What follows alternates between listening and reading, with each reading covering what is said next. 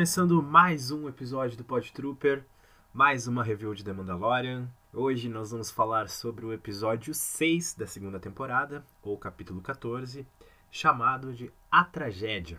Depois do episódio 5, eu achei que esse episódio ia ser mais tranquilo, ia ser, né, aqueles episódios meio filler assim até às vezes, mas não. A história foi pra frente, a história não para. Bom, vamos de uma vez falar desse episódio porque aconteceu muita coisa legal.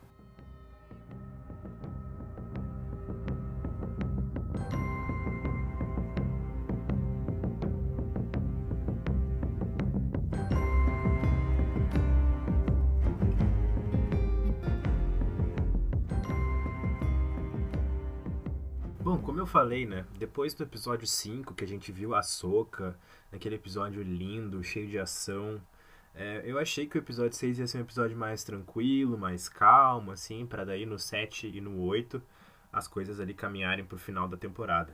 Mas não, não. O Mando, ele já chegou no planeta de Titan, que foi onde a Soca mandou ele ir. Então, a série não enrolou nesse, nesse aspecto. Ele já chegou em Titan. O que ele tinha que fazer em Titan? Ele tinha que levar o Grogu, né, o Baby Yoda, lá pro topo daquela pedra.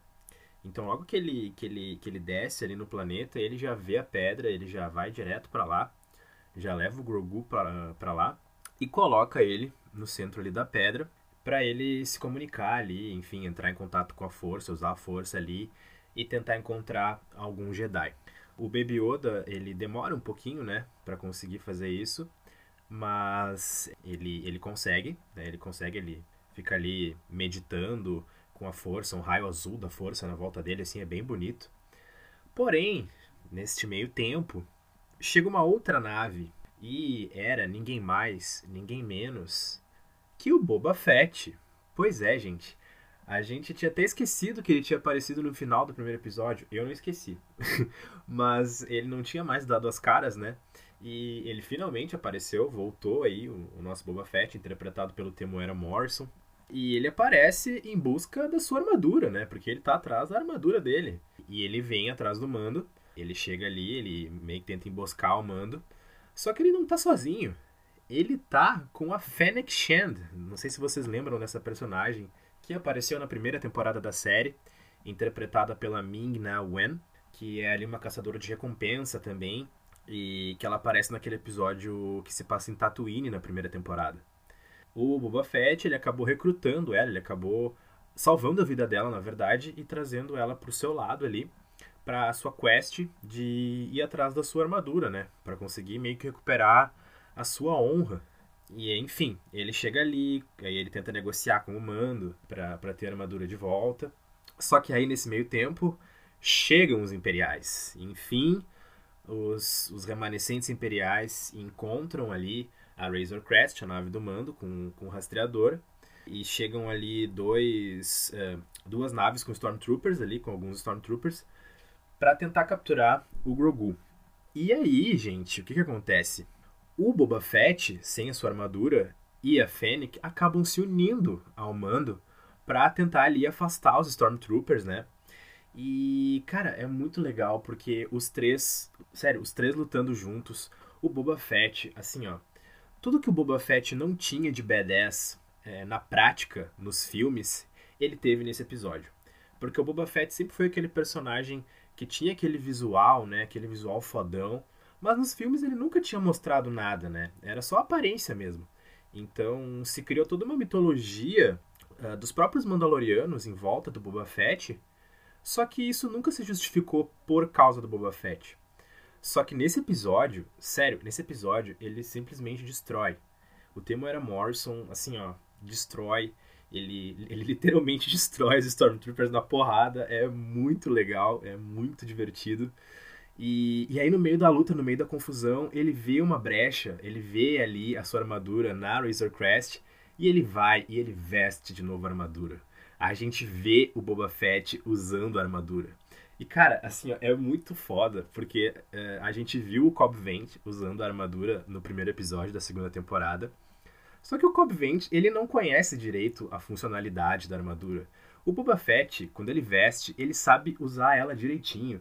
Ele solta míssil do joelho, ele solta míssil do punho, ele solta míssil do ombro, ele dá tiro de tudo que é lado.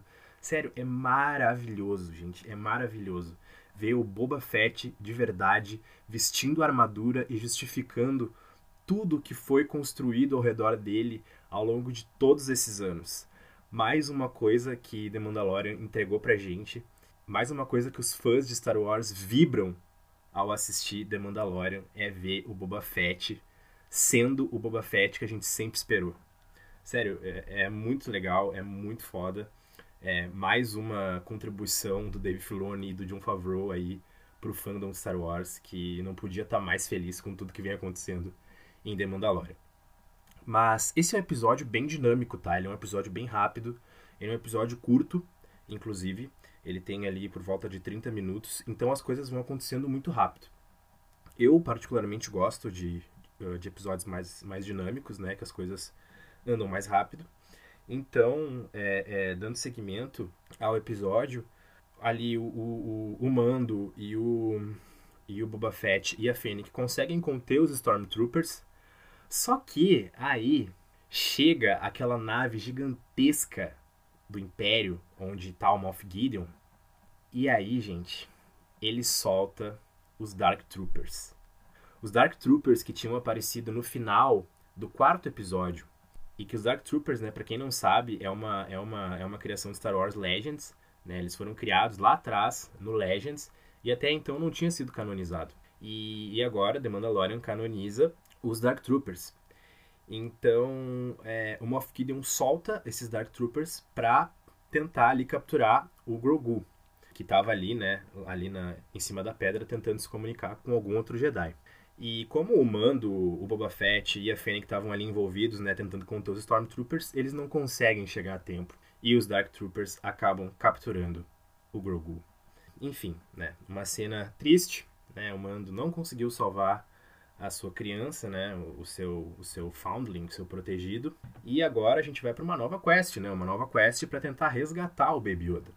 Mas ok, né, antes disso, antes de da gente começar a falar desta nova quest, tem que terminar de falar do que aconteceu nesse episódio, que tem mais coisas muito interessantes. Em um diálogo, né, depois da luta ali entre o Boba Fett e o Mando, o Boba Fett mostra para o Mando alguns registros ali da armadura e ele mostra que, o, que ele é o Boba Fett, que ele é o dono legítimo daquela armadura, porque aquela armadura havia sido do seu pai, o Django Fett, e que o Django Fett era sim um Mandaloriano. Então, gente, The Mandalorian também canoniza Django Fett como um Mandaloriano.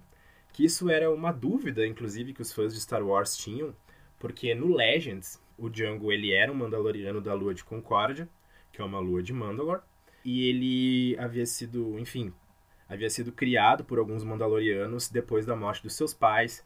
Então ele era um foundling, um, um enjeitado, assim como o Mando é. E, e, é exatamente isso que o Boba Fett fala pro Mando. Então aí o Mandalorian é, canonizando é, é, uma coisa do Legends, trazendo pro, pro universo canônico de Star Wars.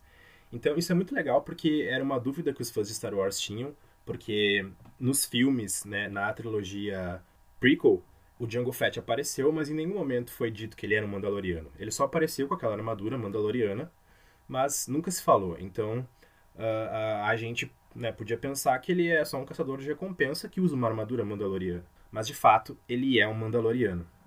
O Boba Fett, como seu filho, uh, é o dono legítimo da armadura. Então, é, o Mando né, conclui que a sua missão em relação à armadura está cumprida. A armadura está com seu dono legítimo, que é um Mandaloriano, então ele merece aquela armadura por direito. Como o Boba Fett ele tinha prometido para o Mando que se ele desse a armadura, ele ajudaria ele a proteger a criança, os três saem juntos. O Mando, o Boba e a Fennec saem juntos para recuperar a criança. Então, gente, nessa próxima quest nós vamos ver o Mandaloriano, o Boba Fett, a Fennec, talvez a Cara Dune, talvez o Griff Karga, talvez a Soka, a Bocatan, não sei, é muita gente, mas a gente vai ver uma turma bem legal aí, né, indo atrás do Moff Gideon para recuperar uh, uh, o Grogu. Olha, assim, é, é mais um episódio maravilhoso, mais um episódio que entrega tudo que o fã de Star Wars espera. Eu acabei de postar no meu Twitter que The Mandalorian é a melhor coisa de Star Wars nos últimos anos e é, eu digo isso sem dúvida nenhuma. É, sei lá, melhor que, que o episódio 9 com certeza é. Melhor que o episódio 8, não sei. Melhor que o episódio 7, é sim, é sim. Agora, né, a gente tem mais dois episódios. Aí agora a gente vai para né, pra nossa, nossa missão final ali, né? A missão final do mando. Que vai ser ir atrás do Moff Gideon e... Cara, não sei o que pode acontecer, entendeu? Não sei o que pode acontecer. Tem muita coisa em aberto. E a gente viu... Ah, importante falar, né? A gente viu ali, tem uma cena que mostra o Grogu dentro ali da nave do Moff Gideon. Em que ele tá literalmente dando uma porrada nos Stormtroopers ali usando a força. É muito legal e que dá pra ver que o Grogu é forte, né? Ele, apesar de ser uma criança, ele é forte. Então, uh, é interessante ver isso, né? Ver a força dele. E, e o Moff Gideon, ele inclusive mostra o Darksaber pro, pro Grogu, né? E, cara, assim, eu, eu, eu não sei o que esperar, eu não sei quem vai bater de frente com o Moff Gideon, se vai ser o Mando, se vai ser a Bocatã, se vai ser a Soca para ter uma luta de sabre de luz. Eu só sei que esse final promete demais, promete demais. E também a gente não pode deixar de falar que o Grogu, ele ficou um tempo ali meditando em cima da pedra, com né, os raios azuis da força ali. Então ele provavelmente conseguiu se comunicar com alguém ou conseguiu uh, emitir um sinal. E algum Jedi da galáxia deve ter sentido isso. E agora, qual Jedi será que sentiu? qual Jedi será que a gente vai ver nos próximos episódios. Talvez a gente não veja ainda nessa temporada. Mas do jeito que as coisas estão em The Mandalorian, do jeito que as coisas estão caminhando muito rápido, eu não duvido nada que a gente veja aí nos próximos episódios algum Jedi conhecido. E, enfim, galera. Era isso sobre o episódio 6 da segunda temporada. Mais um episódio perfeito. Essa segunda temporada, ela só tem episódios maravilhosos. Estou muito empolgado pro que, pro que vai vir aí pros últimos dois episódios dessa temporada.